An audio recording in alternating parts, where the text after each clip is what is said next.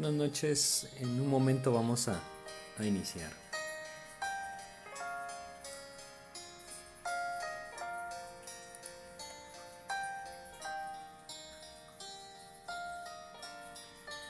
Pues buenas noches a todos, vamos a comenzar con nuestro estudio de hoy. Estamos eh, pues en una oportunidad para aprovechar nuestro tiempo. Dios nos está permitiendo pues algo muy distinto a lo que estamos acostumbrados y, y es un buen tiempo para aprovecharlo para estudiar la Biblia, ¿no? Hay tantas cosas que podemos aprender de una situación como la que estamos viviendo hoy en día. Y, saben, realmente es maravilloso cómo Dios pues nos dejó en su palabra tantos tesoros, tantas enseñanzas, tan actuales, que nosotros podemos echar mano de ellas para poder alentar nuestros corazones, ¿no? Es decir, definitivamente que la Biblia, la palabra de Dios, es, es un libro actual y, y podemos aprender mucho de todo aquello que Dios nos dejó en ella para nuestra vida diaria. Hay algo que yo quiero compartir con ustedes hoy y es precisamente esos tiempos de quietud que Dios constantemente nos llama a tomar en nuestras vidas, ¿no? Es decir, una de las cosas que Dios anhela en la vida del creyente es que constantemente se ejercite a la piedad. Bueno, antes de comenzar vamos a pedirle a Dios su dirección en una oración y así vamos a empezar a leer algunos versículos y, y ver esta enseñanza. Vamos a orar. Queremos agradecerte, Señor, la oportunidad que nos das nuevamente de usar este medio para compartir tu palabra y, te queremos pedir, Señor, tu dirección, rogarte que a través de lo que tú pues nos permitas contemplar en tu palabra, puedas alentar nuestros corazones a comprender, Señor, tu voluntad para nuestras vidas. Guíanos, Señor, por medio de tu palabra y alienta nuestros corazones a perseverar en ti. Te agradecemos, te pedimos en nombre de Jesús. Amén, Señor. Bueno, pues eh, les decía que, que, es muy claro que Dios, eh, a través de su palabra, nos llama a ejercitarnos, ¿no? Es decir, es algo que, que Dios constantemente nos muestra. Ahora, no solamente, eh, no, me refiero a un ejercicio eh, físico, sino que me, me, refiero precisamente a un ejercicio en cuanto a, a, a, la vida espiritual, ¿no? Es decir, en cuanto a aquello que, que necesitamos para poder mantenernos saludables espiritualmente hablando. Y, esto es precisamente lo que Dios anhela en nosotros, el que mantengamos una vida espiritual fuerte, una vida espiritual firme en la que Cristo sea el que dirige nuestras vidas y quien puede alentarnos a través de su palabra. Eh, yo quisiera que, que, recordáramos esto, recordáramos en, en Primera de Timoteo, en, el capítulo 4 de Primera de Timoteo, nosotros encontramos el versículo 7, algo, algo importante, vamos a leer el 7 y el 8, dice, Primera de Timoteo 4, versículos 7 y 8 dice, desecha las fábulas profanas y de viejas, y luego dice, ejercítate para la piedad. Porque el ejercicio corporal para poco es provechoso, pero la piedad para todo aprovecha, pues tiene promesa de esta vida presente y de la venidera.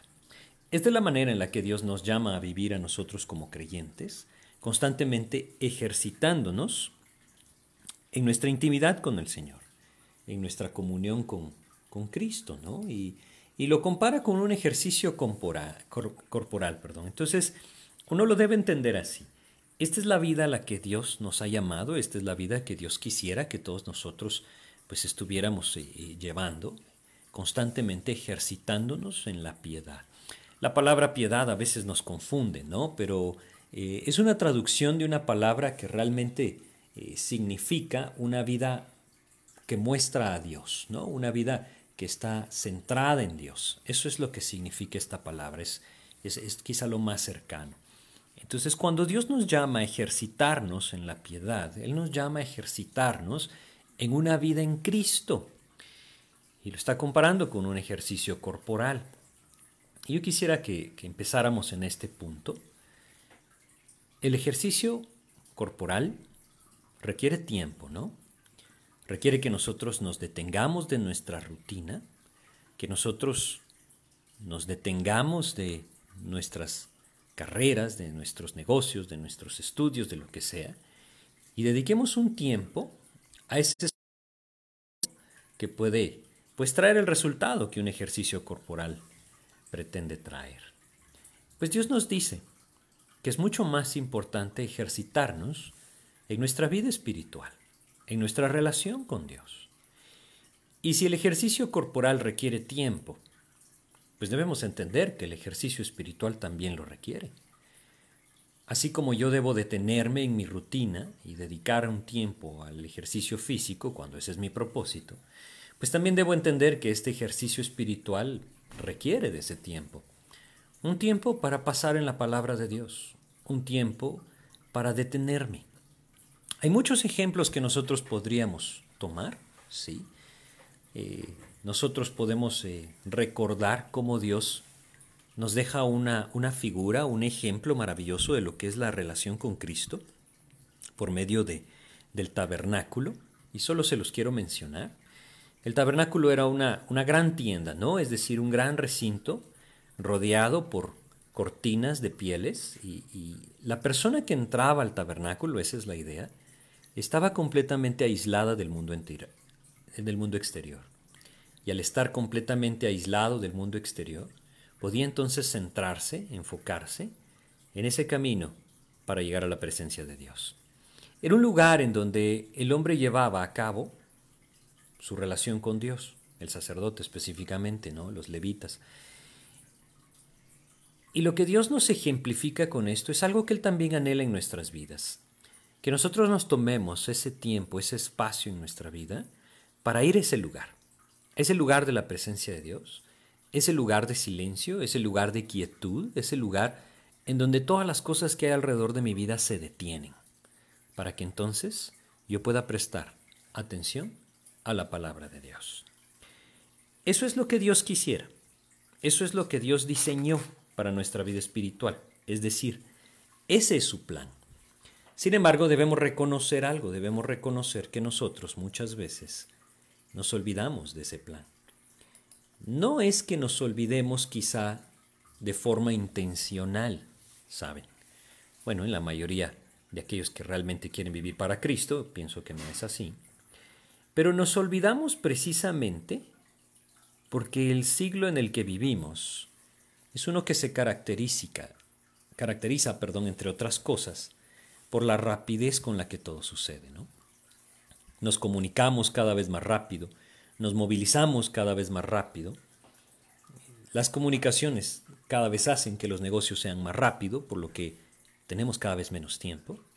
Comemos más rápido, en general es difícil pensar en algo que ahora se haga de forma más lenta que lo que se hacía hace algunas décadas. No es difícil relacionar por eso nuestro tiempo con, una de las características con las que Dios describe esos tiempos previos a su venida, en Daniel capítulo 12, versículo 4, en la segunda parte donde dice eh, claramente que será un tiempo de, de muchas carreras, ¿no? Es decir, él, lo dice de una forma muy sencilla, pero creo que lo podemos entender.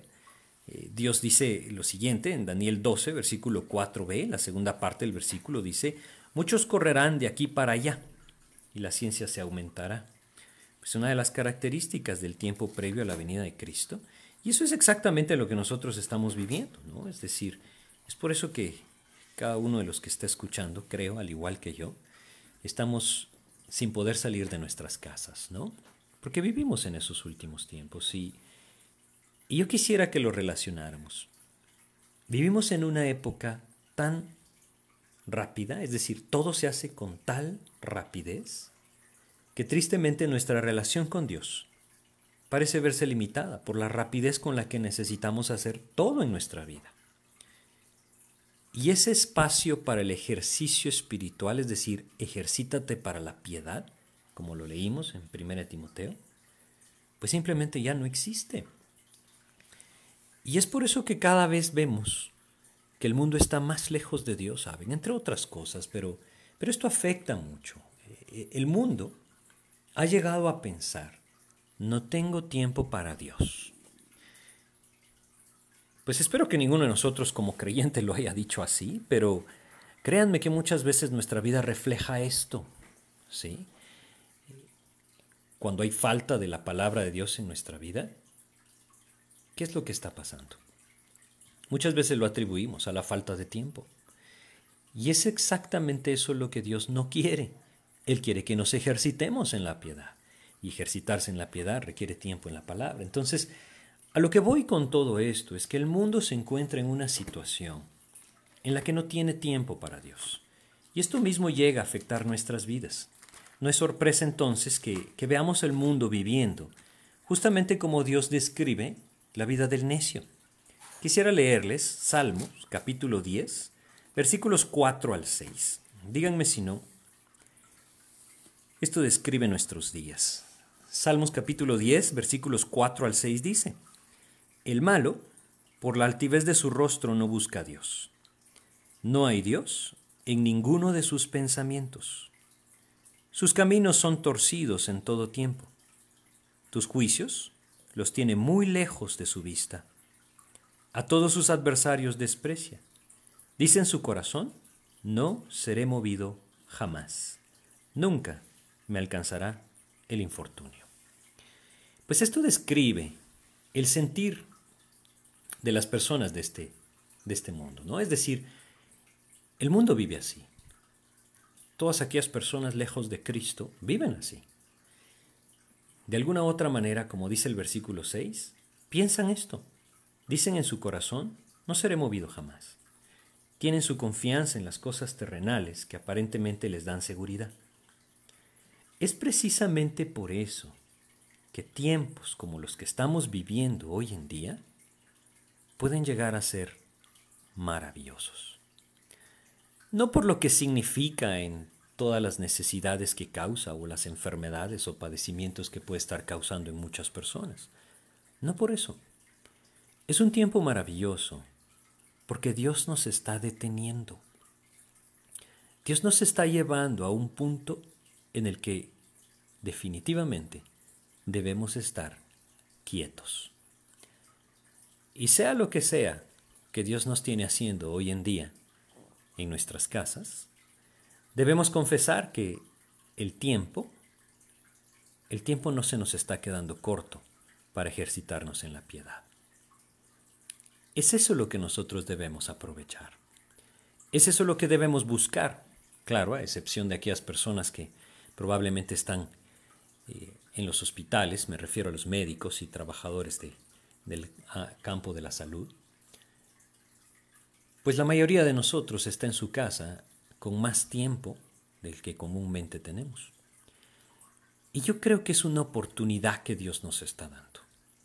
Una oportunidad para ejercitarnos en la piedad, para detenernos de estas carreras en las que constantemente vivimos, para no perder más nuestro tiempo en el tráfico, es decir, atascados en el tránsito, sino que es un tiempo en el que nosotros podemos aprovechar. Ahora ojo con esto, ¿no?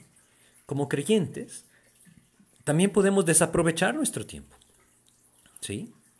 Podemos usarlo para simplemente perderlo. Pero el propósito de Dios es que este tiempo de quietud sea usado en nuestras vidas como un espacio para ejercitarnos en la piedad. Ahora, uno podría decir, uno podría pensar, ¿cómo, cómo es que Dios está haciendo esto? ¿Por qué es que, que Dios está permitiendo situaciones como esta? Les decía al principio, es maravilloso los ejemplos que Dios nos deja en su palabra y, y nos pueden ayudar mucho a entender lo que Dios está haciendo. Y yo quisiera que, viéramos hoy una parte, un fragmento de la vida del rey David. ¿sí? Esta es una enseñanza que pues quiero que puede alentarnos mucho y que puede ayudarnos mucho a meditar en nuestra vida en, en este momento que vivimos. Porque saben ustedes, no solamente con David Dios lo hizo, Dios lo hizo con varios personajes, varios hombres de Dios que Él nos muestra en su palabra, Dios los llevó a momentos en donde debían estar quietos, en donde debían de cierta forma encontrar ese espacio para meditar en la voluntad de Dios para sus vidas, quizá para meditar en lo que Dios les estaba mostrando o pidiendo. Y hay algo maravilloso que en muchos casos coincide, que es en ese tiempo de quietud, ese tiempo de aflicción muchas veces, en donde aquellos hombres que Dios usó en su palabra escucharon de una mejor manera su voz. Pues podríamos hablar de algunos ejemplos como Moisés, quien estando en el desierto, pastoreando unas ovejas, no había absolutamente nadie a su alrededor, y vio entonces aquella zarza que no se quemaba. Y fue ahí donde escuchó esa voz dos veces llamándolo, Moisés, Moisés. Y bueno, creo que conocemos lo que Dios hizo a través de ese llamado, ¿no? Pero no solamente él, también podríamos irnos pues más adelante, ¿no? Hacia, hacia la vida de David, como lo vamos a ver, más adelante la vida de Elías. Elías un hombre que, fue tremendamente usado por Dios y en dos ocasiones estuvo a solas en una de ellas a la orilla de un arroyo, en otra escondido en una cueva. Y fueron lugares donde Dios lo alentó, lo sustentó, levantó su corazón, levantó su espíritu para continuar usándolo. Son cosas que uno debe aprender.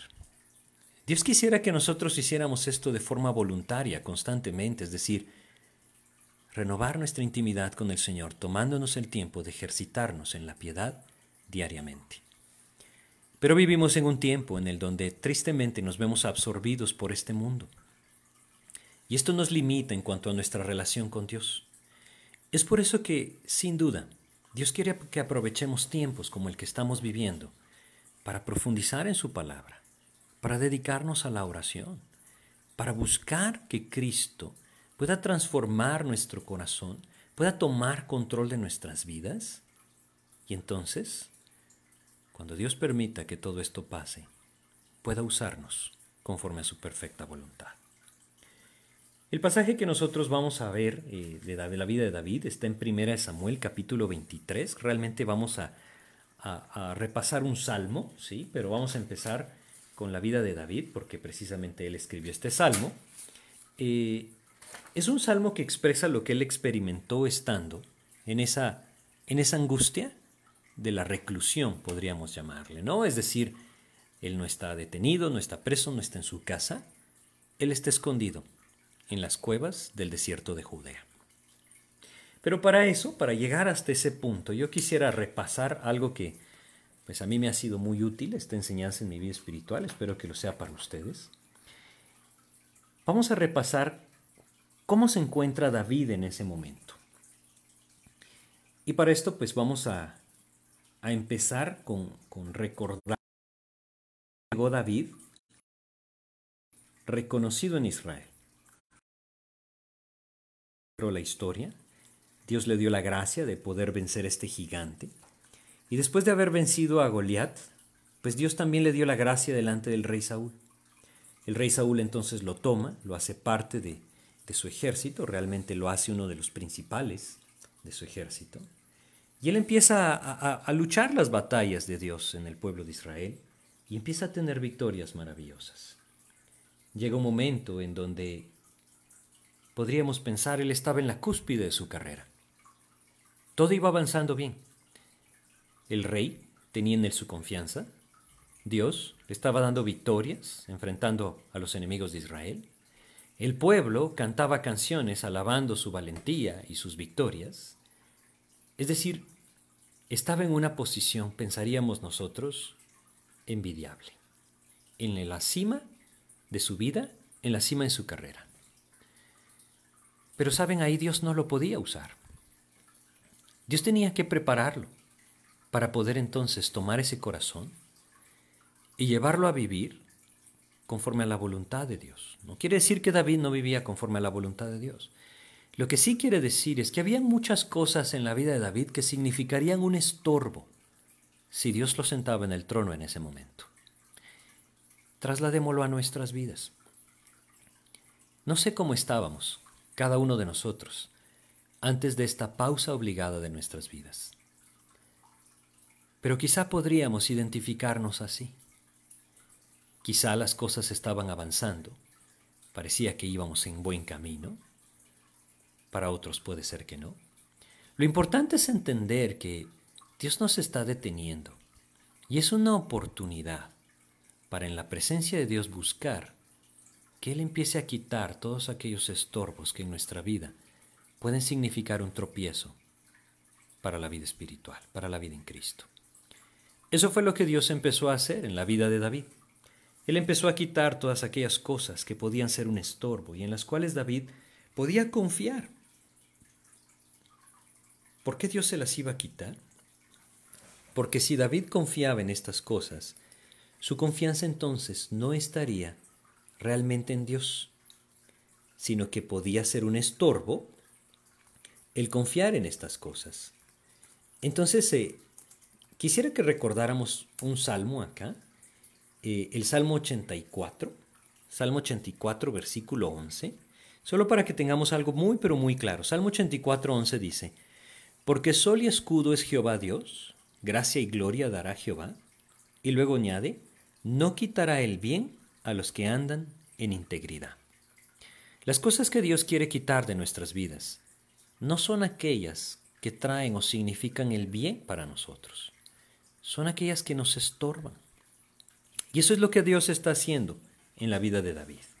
Él está en la cúspide de su carrera, en lo más alto de, de su carrera, ¿sí? podríamos pensarlo así, su carrera hacia el trono, Dios ya le había dicho que iba a ser rey, y entonces empieza la caída, en el sentido mundano o terrenal de las cosas, ¿no? Es decir, empieza a perder aquellas cosas en las que él podía haberse apoyado. Y vamos a empezar primera de Samuel capítulo 18, versículos 6 al 9, ¿sí? Vamos a, ir rápido por esto, espero que, pues que me puedan ir siguiendo. Primera Samuel capítulo 18, versículos 6 al 9, nos habla de cómo David perdió su reconocimiento y perdió su libertad. Fíjense cómo pasa. Dice, Primera Samuel capítulo 18, versículos 6 al 9 dice, Aconteció que cuando volvían ellos, cuando David volvió de matar al filisteo, salieron las mujeres de todas las ciudades de Israel, cantando y danzando para recibir al rey Saúl con panderos, con cánticos de alegría y con instrumentos de música.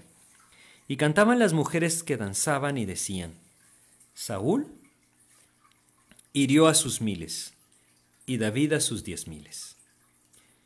Y se enojó Saúl en gran manera y le desagradó este dicho. Y dijo a David, dieron diez miles y a mí miles, no le falta más que el reino. Y desde aquel día Saúl no miró con buenos ojos a David. Tanto fue esto que incluso intentó quitarle la vida. Desde este momento en adelante, David perdió su libertad. Él tuvo que empezar a huir, tuvo que empezar a esconderse. Ya no podía caminar libremente en el pueblo. Todo ese reconocimiento, toda esa gloria terrenal, Dios la tuvo que quitar de la vida de David. Si Dios la quitó es porque él sabía que esta sería un estorbo para su vida espiritual. Dios quiere hacer lo mismo en nuestras vidas. Él quiere quitarnos aquellas cosas en las que nosotros podemos apoyarnos y que solo nos estorbarían en el momento de la prueba. Él entonces quitó de la vida de David ese reconocimiento, esa libertad. Él ya no podía entonces estar en la presencia del rey, ni tampoco hacer libremente lo que él quería. En 1 Samuel capítulo 19, vamos a ir al capítulo 19, 1 Samuel, Vamos a leer los versículos 12 al 17. Entre las cosas que Saúl hizo para poderla poner lazo a la vida de David fue que le dio a su esposa, a su hija, perdón, por esposa. Pero luego dice en 1 Samuel 19, 12 al 17, dice, y descolgó Mical a David por una ventana, y él se fue y huyó y escapó. Tomó luego Mical una estatua y la puso sobre la cama y le acomodó por cabecera una almohada de pelo de cabra y la cubrió con la ropa.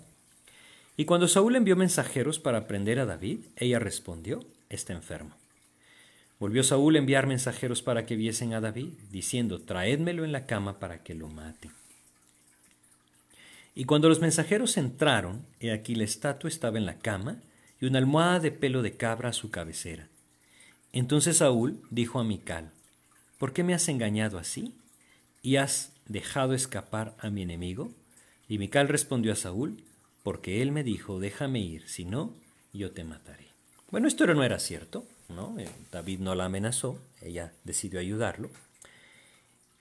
Pero la idea de lo que leemos aquí es que desde ese, desde ese momento David perdió a su esposa. Es decir, para este tiempo. Más adelante la vuelve a llamar y vuelve a llegar a su presencia, aunque nunca tuvo descendientes de David. Pero entonces no solamente David perdió su libertad, perdió la gloria que, el pueblo le daba, es decir, el reconocimiento del pueblo, ahora también pierde a su esposa, ahora tiene que huir, y sin su esposa. Es así como Dios empieza a trabajar en su vida, y es así como Dios quiere trabajar en nuestras vidas, ¿saben? Él quiere empezar a quitar aquellos estorbos. Ahora, hay estorbos que son muy evidentes en nuestra vida, ¿saben? Por ejemplo, el primero que Dios le quita el que la gente le alabe, debemos ser muy cuidadosos con esto, porque no hay nada peor para la vida espiritual que la adulación. Esto levanta el corazón, y si el corazón empieza a enorgullecerse, ya no puede ser moldeado por Cristo. Dios quita esto, pero también lo separa de su esposa.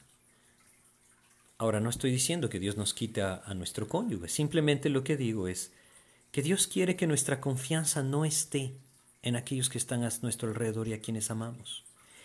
Lo que Dios está haciendo es encaminando a David a que su confianza esté solamente en su Señor. Por eso, le quita lo siguiente. Primera de Samuel, capítulo 25 de Primera de Samuel. Vamos a leer en Primera de Samuel, capítulo 25, versículo 1. Fíjense que fue lo siguiente que David perdió.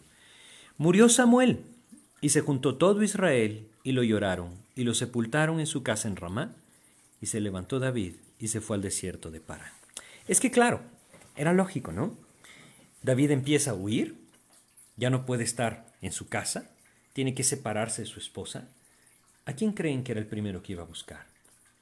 El profeta Samuel, el hombre de Dios que podía darle consejo, que podía traer el consejo de Dios a la vida de David, dirigirlo y también de alguna u otra forma darle cierta confianza, ¿no? A veces no entendemos esto. No quiere decir que Dios nos quiera separar de aquellas personas con las que eh, estudiamos la Biblia o, de aquellas personas que nos enseñan su palabra. Lo que quiere decir es que nuestra confianza no debe estar nadie más sino en Dios. Y David decidió que era el momento de que Samuel partiera a su presencia. David entonces ahora ya no tiene libertad para moverse libremente. Ha perdido la gloria del pueblo, el reconocimiento de la gente. Ha perdido a su esposa y ahora pierde a su, su guía espiritual. Este es el camino hacia la plena confianza en Dios. Cualquiera podría pensar en un caminar así, que Dios está en contra mía. Debemos ser cuidadosos, ¿no? Recordemos la última parte del Salmo 84.11. No quitará el bien a los que andan en integridad. Cuando la búsqueda de Dios inicia en nuestras vidas, Él empieza a trabajar, pero debemos estar atentos a aquellas cosas que están estorbando nuestra vida espiritual. Quizá ni siquiera tenga que ser tan dedicado nuestro corazón para encontrarlas. Simplemente si nosotros estamos poniendo nuestra confianza en algo terrenal, entonces no la estamos poniendo en Cristo. Si la estamos poniendo en el reconocimiento de las personas, entonces no la estamos poniendo en Cristo. Si la estamos poniendo en las personas que amamos y que están a nuestro alrededor, entonces no las estamos poniendo en Cristo. Si la estamos poniendo incluso en aquellas personas que nos guían espiritualmente, nuestra confianza no está en Cristo. Dios nos llama a una intimidad verdadera con Él. Es algo personal la relación con Cristo. Y es por eso que, a pesar de vivir en una vida rápida, como lo platicábamos al principio, necesitamos tomarnos tiempos para ejercitarnos en la piedad.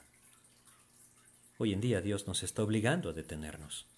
Es un tiempo para ejercitarnos en la piedad, para poder tomar su palabra y beber de ella, meditar en ella, para poder orar por aquellas personas que amamos y que no conocen a Cristo, para poder levantar nuestra oración por aquellos que sí le conocen a Cristo y quienes anhelamos que el Señor sostenga en su misericordia. Es por eso que nosotros debemos aprovechar este tiempo de quietud para buscar a Cristo, para alentar nuestros corazones, para poder realmente aprender a confiar solo en Él. ¿Qué podemos hacer nosotros en contra de esto que estamos enfrentando? ¿Qué podemos nosotros luchar en contra de estas enfermedades que hay a nuestro alrededor? O de las disposiciones legales que no nos permiten salir de nuestros hogares. ¿Qué podemos hacer? No podemos hacer nada, ¿no? Pero Dios sigue estando al control.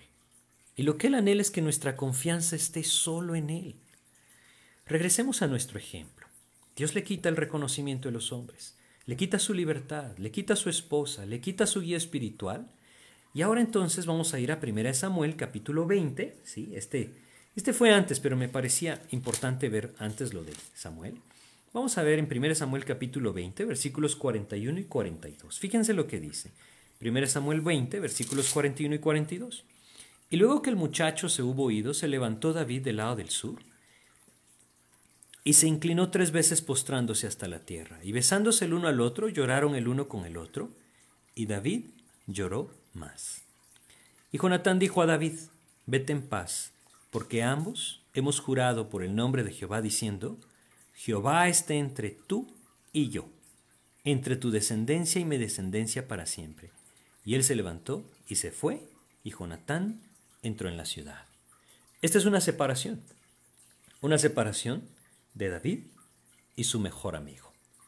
Aquel amigo a quien David amaba, aquel amigo que era el hijo del rey y por lo tanto podría significar para David algún tipo de confianza en cuanto a la protección, cuidado o sustento, pues muchas cosas más, ¿no?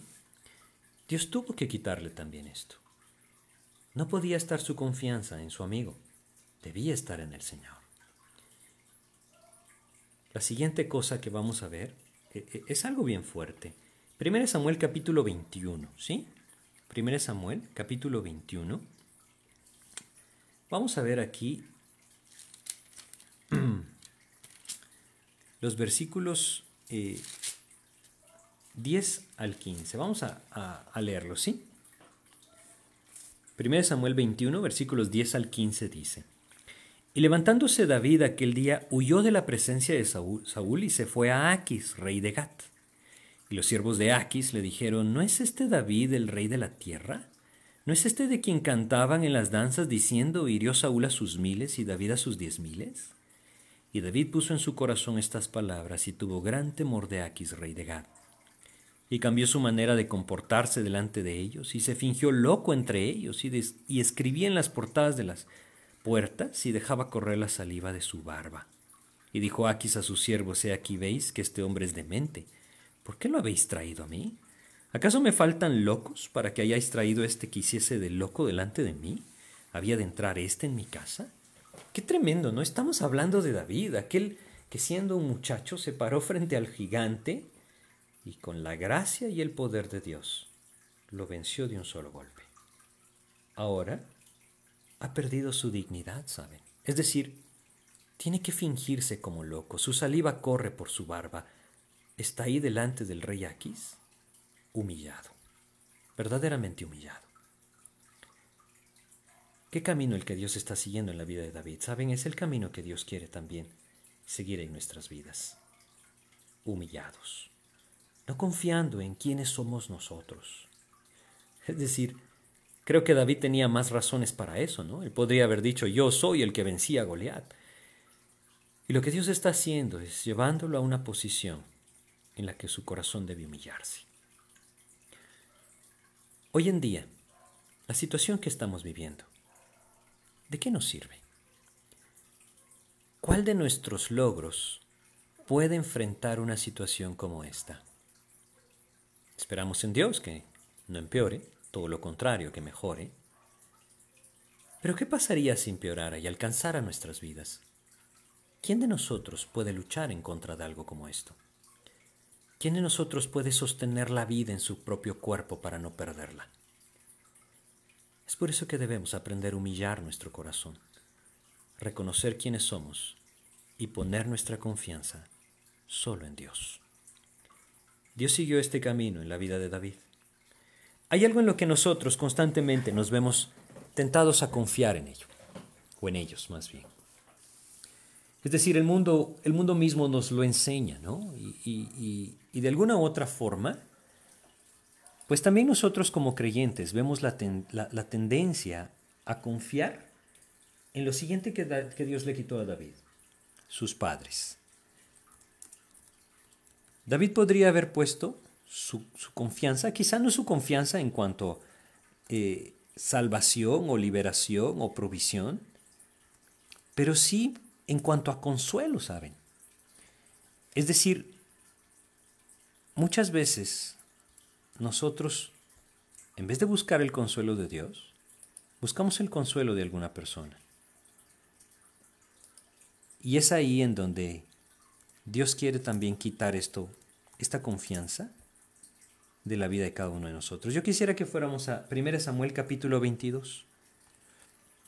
Vamos a leer en 1 Samuel 22 los versículos 3 y 4. Dice, y se fue David de ahí a Mispa de Moab, y dijo al rey de Moab, yo te ruego que mi padre y mi madre estén con vosotros hasta que sepa lo que Dios hará de mí. Los trajo pues a la presencia del rey de Moab, y habitaron con él todo el tiempo que David estuvo en el lugar fuerte. Esta fue la última vez que él les vio, hasta que Dios lo hizo rey. Cuando Dios lo hizo rey, Él los envió a traer. Pero pasó bastante tiempo. Ahora ya ni siquiera tiene el consuelo de sus padres. Es decir, ahora es un, es un, es un adulto él, ¿no? ¿no? No es un niño más, no es un muchacho. Pero ya no tiene esto tampoco. El poder tener a su familia cerca, ¿no? A veces quizá esto es lo más duro que, que Dios quiere arrancar de nuestro corazón nuestra confianza debe estar solo en el Señor, solo en el Señor. Es por eso que Dios está haciendo esto en la vida de David, ¿sí? Ahora, él lo tenía muy claro. David lo aprendió muy bien, porque Dios se lo enseñó. Y para muestra de esto, yo quisiera leerles el Salmo 27, versículo 10, ¿sí? Salmo, capítulo 27, versículo 10, un salmo hermoso. Salmo 27.10 dice lo siguiente.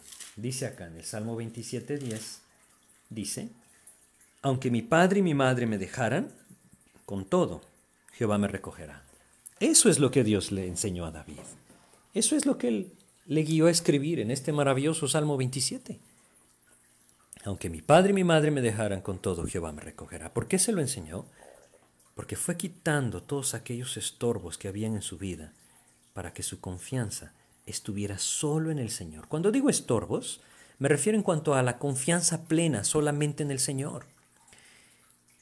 Y Dios lo hizo de una forma perfecta en la vida de David, como Él lo hace también en nuestras vidas, como Él lo quiere hacer también en nuestras vidas.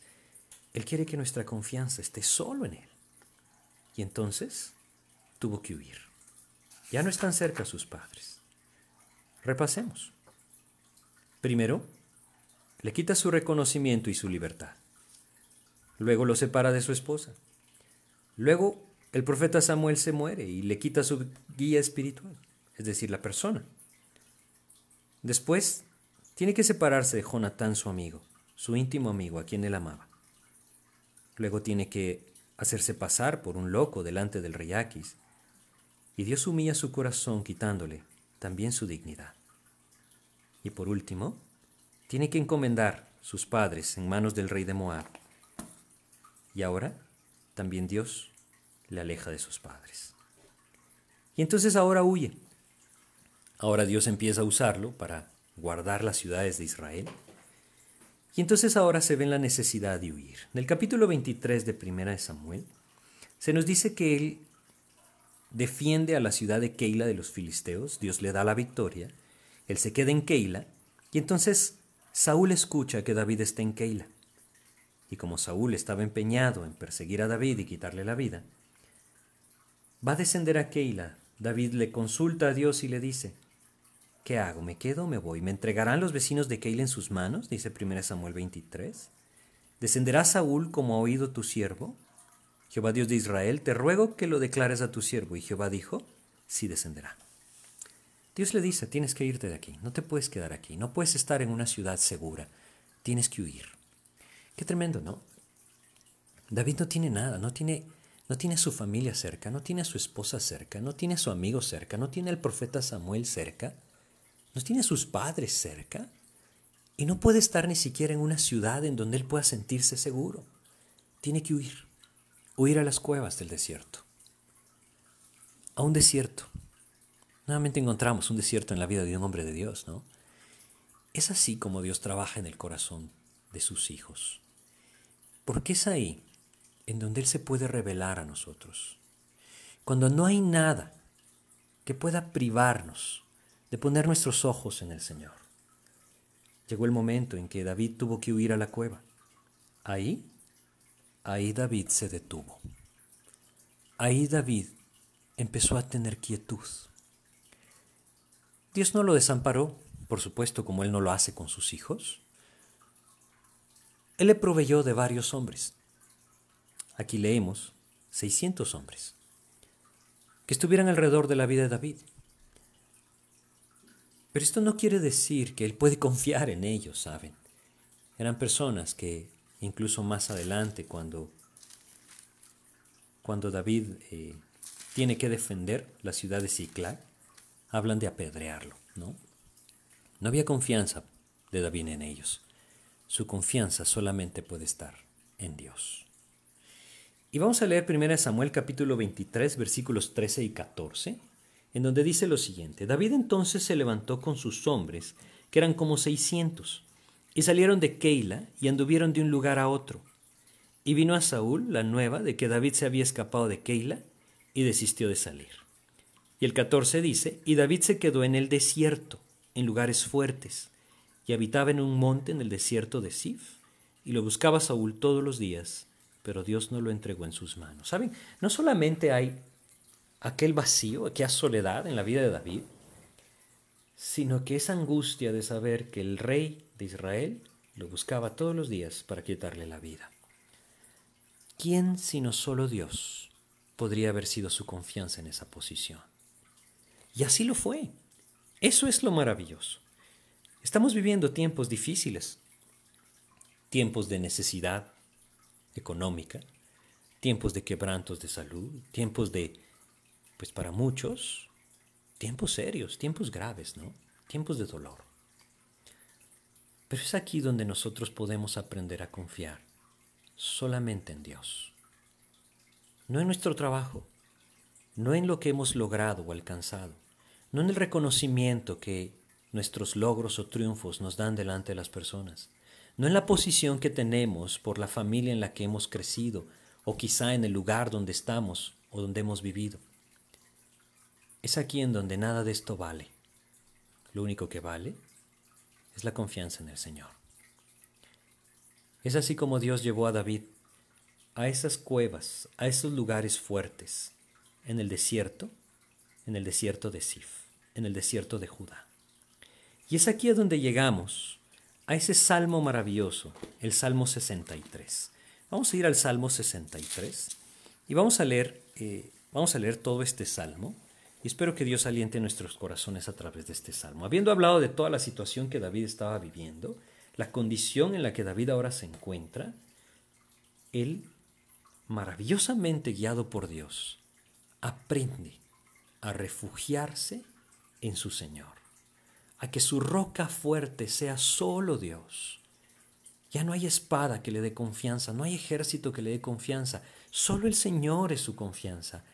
Esto es lo que Dios nos quiere enseñar, que aprendamos a confiar en Él, que aprovechemos este tiempo de quietud para ejercitarnos en la piedad, poner nuestros ojos en Cristo y buscarle con todo nuestro corazón.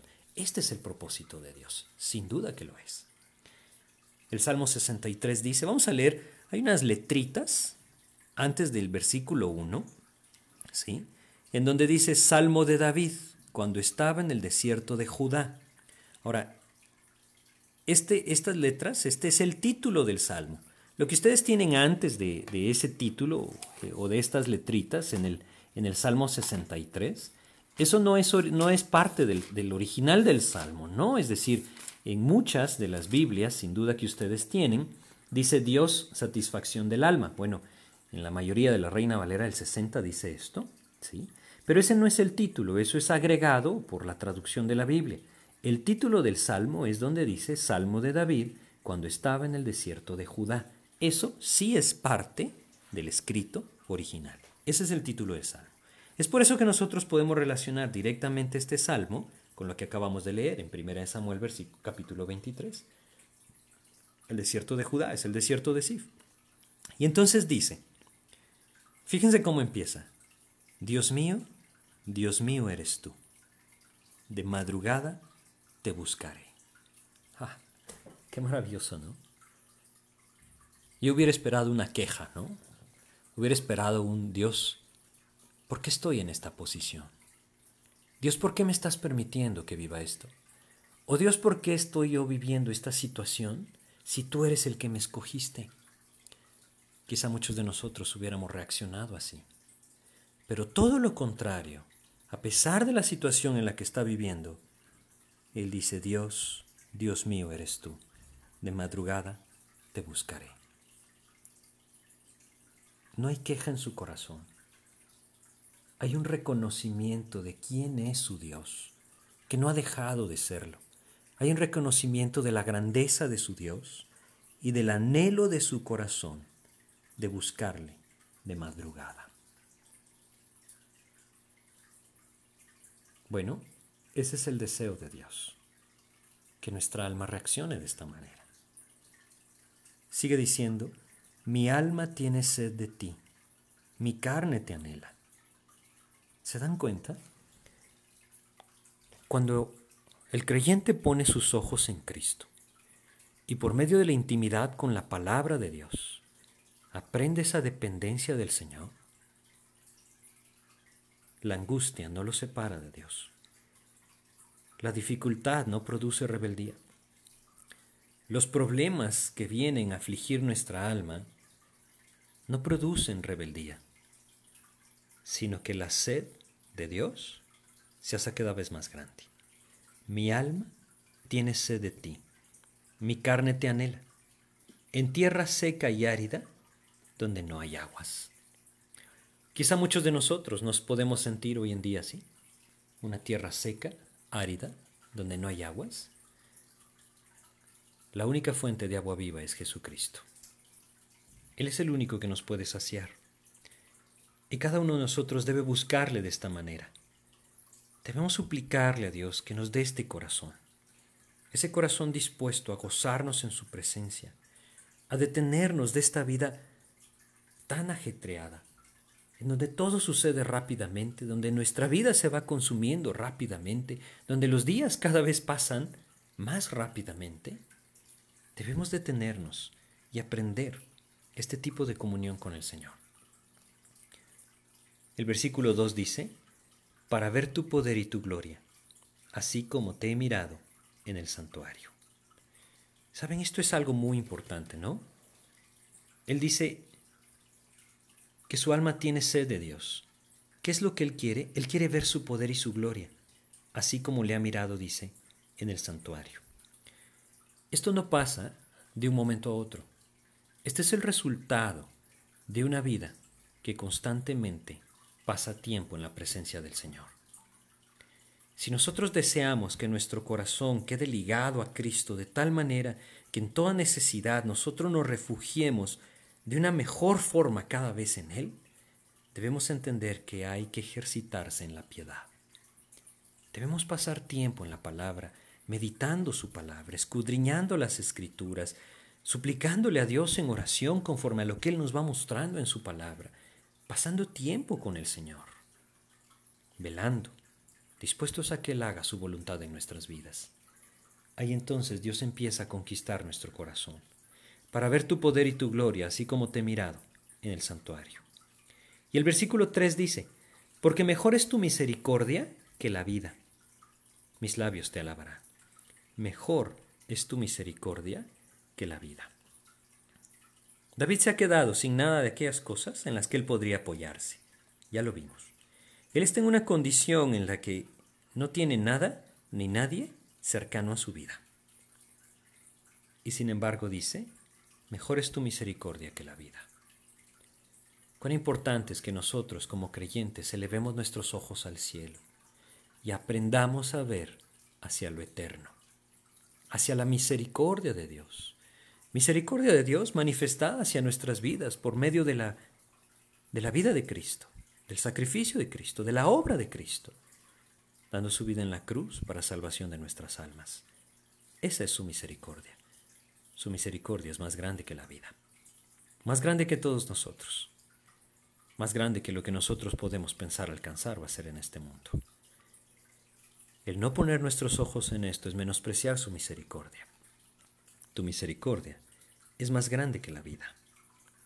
Y entonces dice el versículo 3, mis labios te alabarán. ¿Por qué lo alabarán?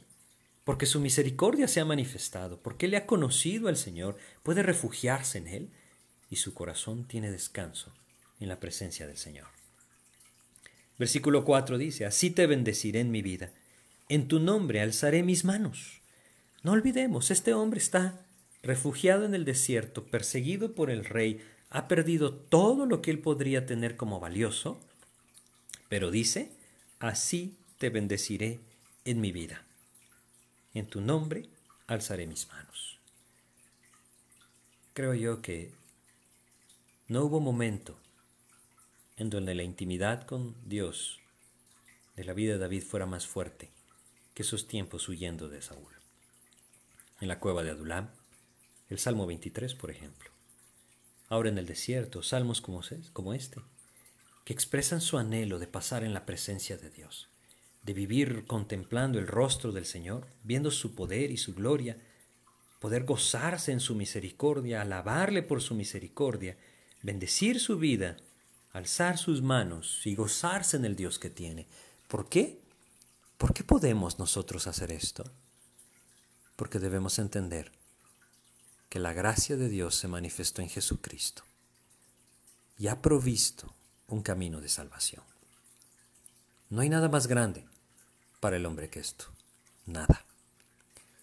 Y si nosotros hemos conocido a Cristo, y podemos tener esa seguridad de salvación por medio de la fe en Él, podemos también decir lo mismo, tu misericordia es, más es mejor tu misericordia que la vida.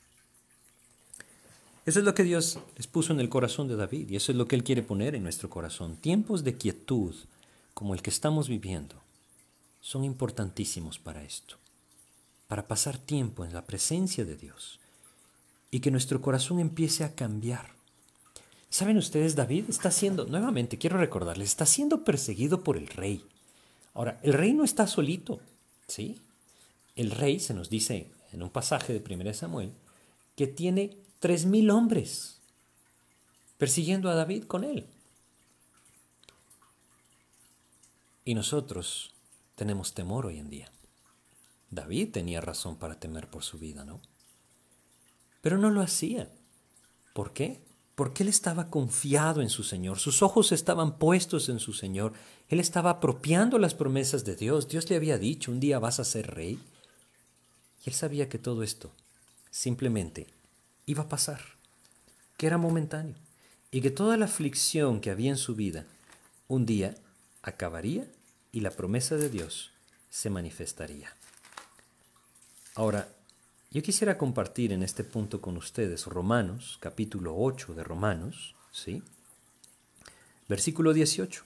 Romanos 8, 18 dice, Pues tengo por cierto que las aflicciones del tiempo presente no son comparables con la gloria venidera que en vosotros ha de manifestarse. Lo que nosotros estamos viviendo, la angustia que podemos llegar a experimentar en este mundo, no se compara con el gozo que un día percibiremos estando en la presencia del Señor. No hay nada más grande que esto. Nuestros ojos deben estar puestos en Él. Nuestra confianza debe estar puesta en Él. Debemos aprender a vivir precisamente como extranjeros y peregrinos sobre la tierra, con nuestros ojos puestos en Cristo para poder sobrellevar todas las cosas que vengan a nuestras vidas. Él es el que puede darnos victoria. Regresemos al Salmo 63, vamos a continuar leyendo en el versículo 5, donde dice, Como de meollo y de grosura será saciada mi alma, y con labios de júbilo te alabará mi boca. Ahora, esto es lo que impacta, ¿no? Él está en esta posición que ya describimos, y ahora dice, como de meollo y de grosura será saciada mi alma. Él está diciendo que su alma va a ser saciada, ¿no? Que no solamente va a ser sustentado por Dios, sino que su alma va a ser saciada. ¿Cómo puede un corazón sentirse saciado en medio de una situación como la que David vivía? La única explicación es que el Señor estaba llenando su corazón. Dios quiere que nosotros también apropiemos esto en nuestras vidas, ¿no? Que nosotros aprendamos a saciarnos en Cristo. Saben, si nosotros tomáramos este tiempo para ejercitarnos en la piedad y pasar tiempo en la presencia de Dios, y meditar en nuestra vida, meditar en nuestro pecado, confesar nuestro pecado, llenarnos de Cristo, escudriñar las escrituras, les aseguro que no habría cómo no encontrar paz. Podríamos levantar nuestro rostro al cielo y decir como David, como de meollo y de grosura será saciada mi alma, y con labios de júbilo te alabará mi boca. Ojo, no nos confundamos, ¿no? El gozo viene de adentro hacia afuera. Cuando el Espíritu lo produce, viene de adentro hacia afuera. No necesito cosas externas que produzcan gozo cuando el Espíritu las está produciendo. ¿Sí? Hay que confundirnos con la emoción o el sentimentalismo que muchas cosas pueden producir en nuestras vidas. El gozo del Señor no depende de nuestras circunstancias, depende del poder de Dios produciéndolo en nosotros por medio de su Espíritu. Este es el gozo que David tiene. Versículo 6 dice, cuando me acuerde de ti en mi lecho, cuando medite en ti en las vigilias de la noche. Bueno, el 5 y el 6 están unidos, ¿no? Es, es una sola oración, es un solo verso, realmente. Él dice que habrá, habrá esa saciedad en su alma cuando me acuerde de ti en mi lecho, cuando medite en ti en las vigilias de la noche. Cuán importante es aprender esto, ¿no? Dios nos ha dejado un maestro maravilloso el Espíritu Santo que mora en nosotros. Cada vez que nosotros vamos a la palabra de Dios, podemos experimentar ese deleite, ese gozo, esa paz, esa miel que es más dulce, esa miel que es dulce, o más bien, algo que es más dulce que la miel a mi boca. Eso es lo que quiero decir. El Espíritu de Dios lo puede hacer en nosotros. Pero para eso, como dice acá, cuando medite en ti en las vigilias de la noche. Si hoy no lo hacemos, ¿cuándo lo vamos a hacer? Sigue diciendo, porque has sido mi socorro, y así en la sombra de tus alas me regocijaré. Está mi alma apegada a ti, tu diestra me ha sostenido. Si ustedes me están escuchando es porque tienen vida. Y no solamente porque tienen vida, sino porque Dios ha puesto en sus corazones el deseo de buscarle al Señor es porque su diestra nos ha sostenido. No tiene que ver con nosotros. No es nuestra prudencia las que nos tienes bien. No es nuestro deseo en el corazón justo el que nos hace buscarle al Señor. Es su diestra la que nos ha sostenido. Y debemos reconocerlo. Está mi alma apegada a ti. Mientras más reconozcamos que Dios es el que lo hace, nuestra alma cada vez más estará pegada a Él. Versículos 9 al 11 entonces dice, pero los que para destrucción buscaron mi alma, caerán en los sitios bajos de la tierra, los destruirán a filo de espada, serán porción de los chacales. Estos dos versículos hablan de la suerte que corren aquellos que no confían en Dios. Y luego dice el versículo 11, pero el rey se alegrará en Dios. Será alabado cualquiera que jura por él, porque la boca de los que hablan mentira será cerrada termina hablando de un contraste. Pero el rey se alegrará en Dios. ¿Saben estos salmos cada vez que uno medita en la situación en la que David estaba viviendo? Realmente son impactantes. Porque, como les decía cuando empezamos a leer el salmo, quizá alguno de nosotros en esta situación lo primero que hubiera hecho es quejarse, protestar, no lo sé, rebelarse en contra de Dios reclamarle algo a él. El corazón de David era hermoso, ¿no? Su alma estaba pegada a su Dios. Dios le había enseñado a confiar solamente en Él. No habían estorbos. No tenía nada en más en qué confiar. Hoy es un buen momento para poner esto en práctica. No confiemos en nuestra prudencia, no confiemos en nuestra sagacidad o en nuestra sensatez para salir bien librado de situaciones como estas. Aprendamos a confiar en el Señor. Pero para confiar en el Señor, debemos pasar tiempo con Él. Debemos ir a su palabra. Versículo 6. Cuando me acuerde de ti en mi lecho, cuando medite de ti en las vigilias de la noche. Cuando habla de las vigilias de la noche, habla de toda la noche. La noche estaba dividida, dividida en cuatro vigilias. Él está hablando de las vigilias de la noche. Dios quiera que nuestro corazón despierte y que esta necesidad que estamos viviendo en el mundo entero nos lleve a detenernos, a pausar en nuestra vida, a buscar esa quietud para permitirle al Señor que nos lleve a confiar solamente en Él. Quizá Dios ya ha removido muchas cosas en la situación que vivimos hoy en nuestros días para que no podamos confiar en ellas. Bueno, se los contaba en, en un estudio anterior. Muchos de los seguros médicos no cubren pandemias, ¿sabían ustedes eso? Quizás es un buen momento para empezar a confiar en Dios, para buscar su palabra, poner sus ojos en Cristo y gozarnos en la presencia del Señor. Vamos a orar para terminar. Padre, te agradecemos porque nos estás permitiendo, Señor, un tiempo, un tiempo en el que nuestra vida puede detenerse y buscar tu rostro y alentar nuestro corazón a confiar solamente en ti. Te pedimos tu ayuda para esto, Señor. Padre, antes que nada, muéstranos si hay algún pecado en nuestras vidas que no te hemos confesado. Sácalo tú a luz, Señor, para que lo podamos poner en tus manos y tú nos des la gracia de abandonarlo. Ayúdanos tú, Señor, a que no haya estorbo en nuestra comunión contigo, que no haya pecado, Señor, al que nos estemos aferrando. Y ayúdanos, Señor, a buscar tu rostro, a buscar tu palabra, a buscar permanecer en ti, Señor, y buscar en esa presencia tuya, Señor, ese gozo y esa paz que solo tú puedes producir. Pero sobre todas las cosas, enséñanos a confiar solamente en ti. Te agradecemos, Padre, por este tiempo en tu palabra.